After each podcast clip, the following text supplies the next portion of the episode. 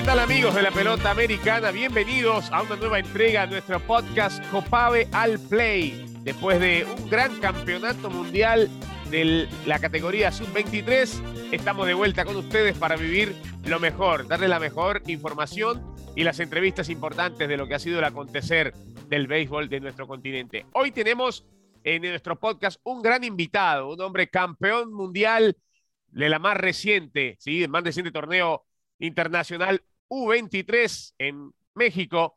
Hablamos de Carlos García, justamente el almirante. Almirante, bienvenido al podcast de Copave y déjeme primero felicitarle a usted y a todo el pueblo venezolano por este título mundial que lograron en tierras mexicanas. ¿Cómo le va? Buenas tardes.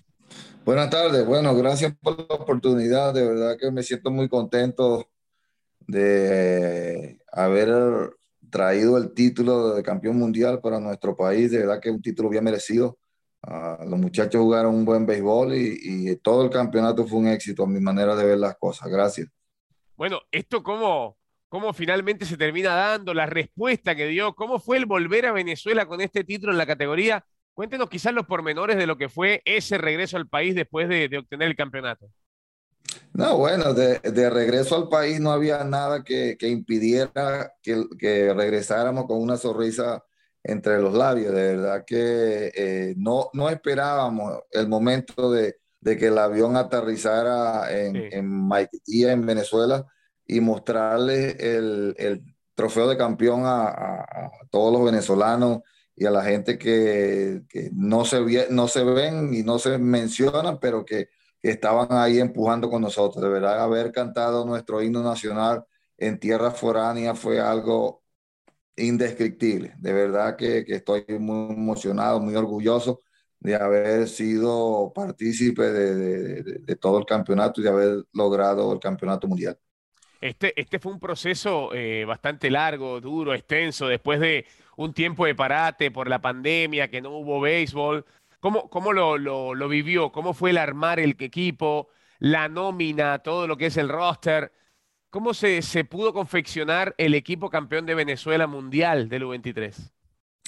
Bueno, eh, ya teníamos una liga, una liga de, verano aquí que ya se estaba moviendo, más los jugadores que ya estaban finalizando en, sus temporadas en los Estados Unidos. El señor Luis Blasini, Aracelis León, mi persona y Beto Martínez, pues nos encargamos de, ir poniendo el equipo a tono, qué necesitábamos, quiénes estaban disponibles, eh, qué organización de, grandes ligas les daba el permiso a los muchachos de participar.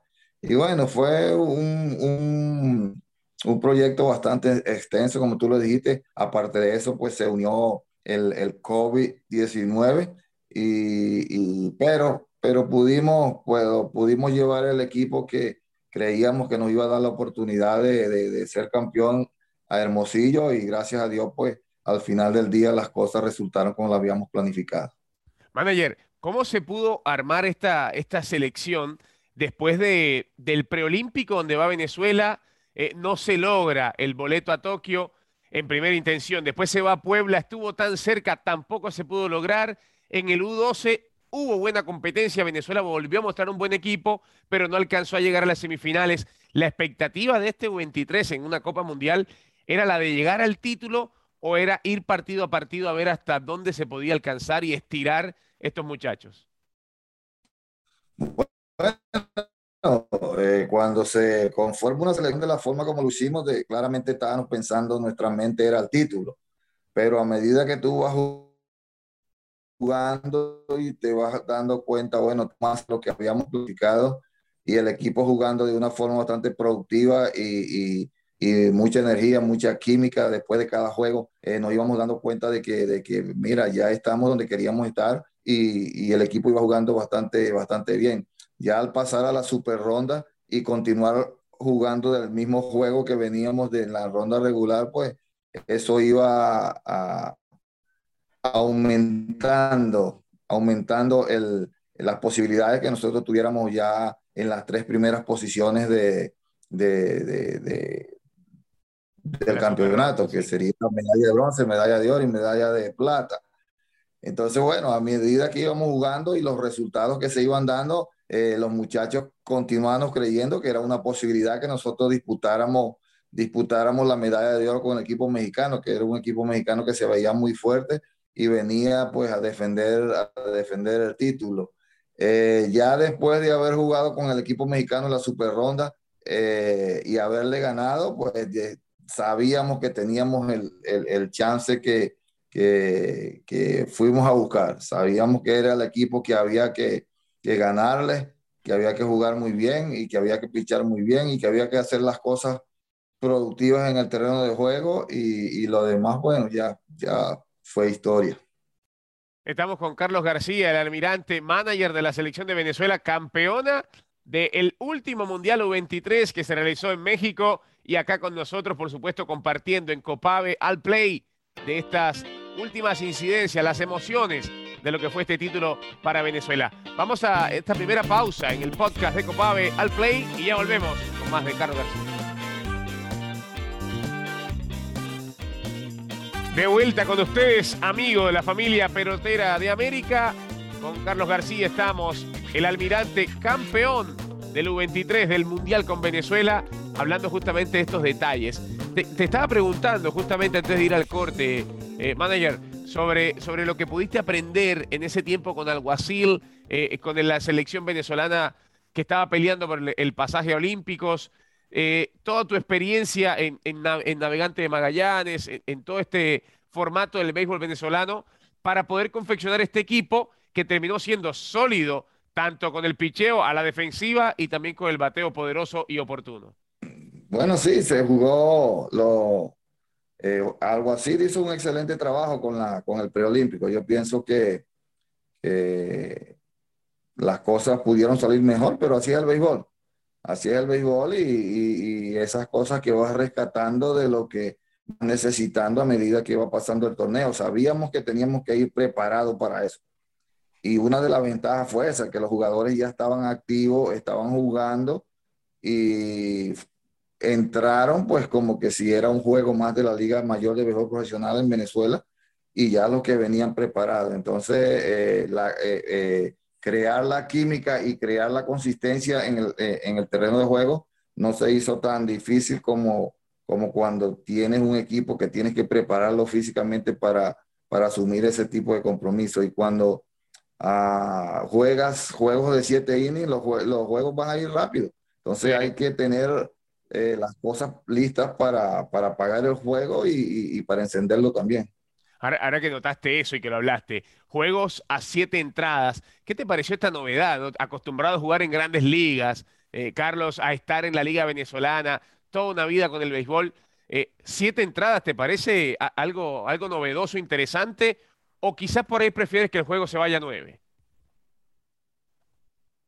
No, yo pienso que para ese tipo de competencia siete juegos está muy bien, porque el picheo, si, si, si lo aumentas a nueve, a nueve entradas, tienes que eh, permitir más, más brazos en los roster, porque, porque jugar todos los días no, no es fácil, pues. Entonces no vas a tener nueve, no vas a tener diez abridores eh, en, en, en, el roster, entonces se haría mucho más complicado. Sí, sí, es cierto, es cierto. Ahora, para hablar justamente de los brazos de los pitchers, ¿quién fue el que más te, te vislumbró, se destacó, digamos, desde tu punto de vista para tu equipo en este campeonato? Mira, eh, José Vargas hizo un trabajo excepcional. Eh, Juan Ojeda hizo un trabajo muy bueno. Wickerman, Wickerman ah, Ramírez hizo el mejor trabajo porque él, él, él pichó como relevo y también pichó como abridor, pero claro.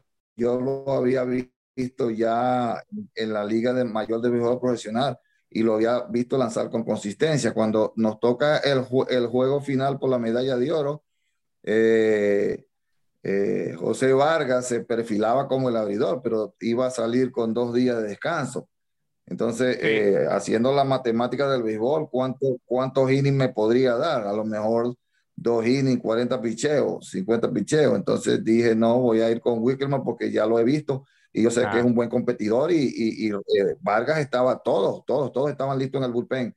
Así que, que en el momento de que las cosas empezaran a ir en diferentes direcciones y me iba a ir con los relevos de una vez, no iba a esperar, no iba a esperar que nos hicieran. Gracias a Dios, pues nos fuimos, eh, picamos adelante en el marcador y eso nos dio ventaja a nosotros. Y con el picheo que teníamos y la defensa que nosotros exhibimos, pues era, habría que, que ganarnos ofensivamente, pero el picheo de nosotros estaba muy bien en ese momento. Claro, y a la ofensiva se destacó como un equipo que supo pegar primero, mantener las diferencias, encontrar los bates oportunos. Y no sé cuál de todos destaca. Yo creo que el trabajo de, Robert Jr. Eh, fue importante, pero ¿viste una combinación de bateo o hay algunos jugadores o algunos de los, de los muchachos que se destacaron más que otros?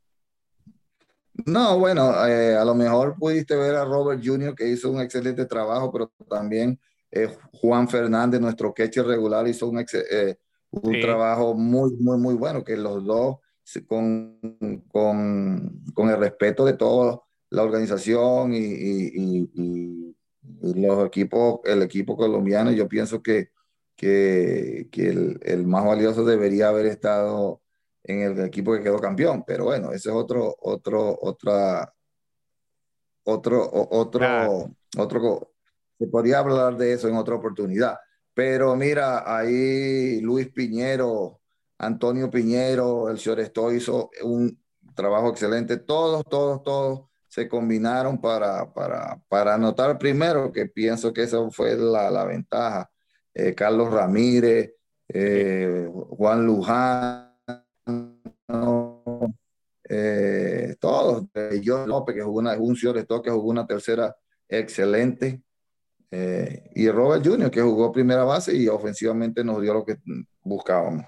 Claro. Bueno, hablaste sobre, sobre el MVP de Colombia y, tantos de los que nombraron allí. ¿Te parece el nivel de esta categoría? ¿Te pareció bastante alto, digamos, seleccionados como México, que era actual campeón? Colombia, que no había venido bien en el torneo de Barranquilla, mostró ahora algo diferente, quizás un mejor trabajo, mejor consistencia por ahí de pronto con Venezuela, estos fueron los tres rivales que estuvieron en un nivel superior al resto, ¿no? Sí, yo pienso que Colombia ha mejorado su, nivel de béisbol bastante. Eh, fue, un, fue un equipo aguerrido, un equipo que, nos, dio, nos dio duros tiempos para ganarle, pero eh, no sé eh, no sé cuántos jugadores ellos podrán tener para el próximo, para el próximo torneo, no sé cuántos jugadores, pero habían, yo observando el roster, vi que había muchos que ya no van a estar con la selección en el próximo, en el próximo campeonato de Cali, creo, porque ya la edad se le pasó. Pero, pero es un equipo bastante aguerrido, un equipo fuerte, un equipo que, que, supo, que supo jugar en el terreno de juego estuvo, estuvo jugando un tremendo partido contra la selección mexicana, pero lamentablemente fueron en la dirección del equipo de México, pero es un equipo que va a seguir. Claro. Bueno, y ya para ir finalizando, eh, Almirante, con respecto al nivel, digamos, de esta categoría, eh, hay quizás algunos países que, que no presentan alguna selección para la categoría U23 pero en comparación quizás cuando tenías esa edad y jugaste eh, de, alguna, de alguna manera con, las, con los seleccionados, con equipos a nivel internacional, ¿qué de diferencia ves de pasar de una categoría U18 a una U23 para jugar este tipo de torneos preparándose quizás para el profesionalismo? Pues muchos de los peloteros quizás ya están firmados en este momento o están en proceso de una firma con un equipo de grandes ligas. ¿Cómo ves en ese proceso que exista la categoría U23? Bueno, yo pienso que, es positivo porque se le está dando, se le está dando seguimiento a los que vienen de la U15, U18, U23. Entonces, eh, para mí es positivo. Y, mucho tiene que ver pues con, la firma que tienen estos muchachos en el, en el, en el béisbol de Estados Unidos. Aparte de eso, eh, las ligas de verano de, de los equipos de, de, los, de sus respectivos países, pues eso va a ayudar bastante también a mantener esta, esta categoría. Ah, para mí está muy bien, pues tengo, creo que, es un excelente trabajo que están haciendo en función a poner los torneos juntos, hasta que lleguemos pues, a la categoría libre, que sería pues eh, las Premier. Claro, para estar ya en campeonatos mundiales y Premier. Bueno, Almirante, terminando con esta pregunta, nivel del béisbol hoy de Copave, ¿cómo lo ves a nivel internacional? Si bien agarramos un ranking y estamos que de las 12 primeras selecciones, las que van al Premier, 8 pertenecen al, registro de, la Confederación Panamericana de Béisbol. En nivel de, de relación con la pelota que se juega, ¿cuál es tu visión con respecto al béisbol hoy en día en nuestro continente?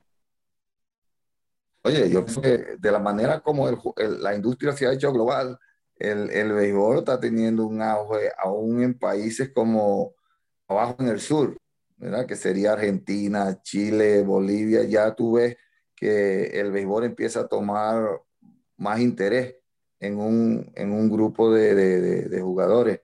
Y para mí, pues yo creo que están haciendo un excelente trabajo de mantener el juego ah, global para que participen más selecciones. Claro. Bueno, justamente a eso le estamos apostando a través de, lo que es la Confederación Panamericana de Béisbol para el crecimiento de todos, todos los países que hacen parte de las federaciones eh, que conforman a, Copave. Almirante, gracias por el tiempo. Una vez más, ratificarle las felicitaciones por ese título, que lo hemos seguido, lo hemos compartido con tantos colegas, eh, periodistas también en Venezuela, y que esto ha sido también como un sorbo de alivio y de aliento para tantas veces que Venezuela ha peleado algún título y se ha quedado ahí a las puertas. Bueno, ahora sí se logró. Eh, diciéndote pues que, gracias a, por darnos la oportunidad en, México de, participar y de haber ganado, de verdad que es un, prestigio para el país, pues un, país que tiene mucha tradición beisbolera y, y, en 80 años, pues primer triunfo que se da a nivel eh, de conjunto. De verdad, gracias esperemos pues seguir preparándonos para las competencias futuras. Ahí estaba con nosotros Carlos García, el almirante, manager de la selección venezolana de béisbol, campeona mundial, escúchese bien, campeona mundial del béisbol U23 en el último campeonato realizado en México. Almirante, gracias a todo el pueblo venezolano, a la familia de la pelota americana, por supuesto agradecimientos y será hasta la próxima en eh, una nueva edición de este espacio de Copave al Play.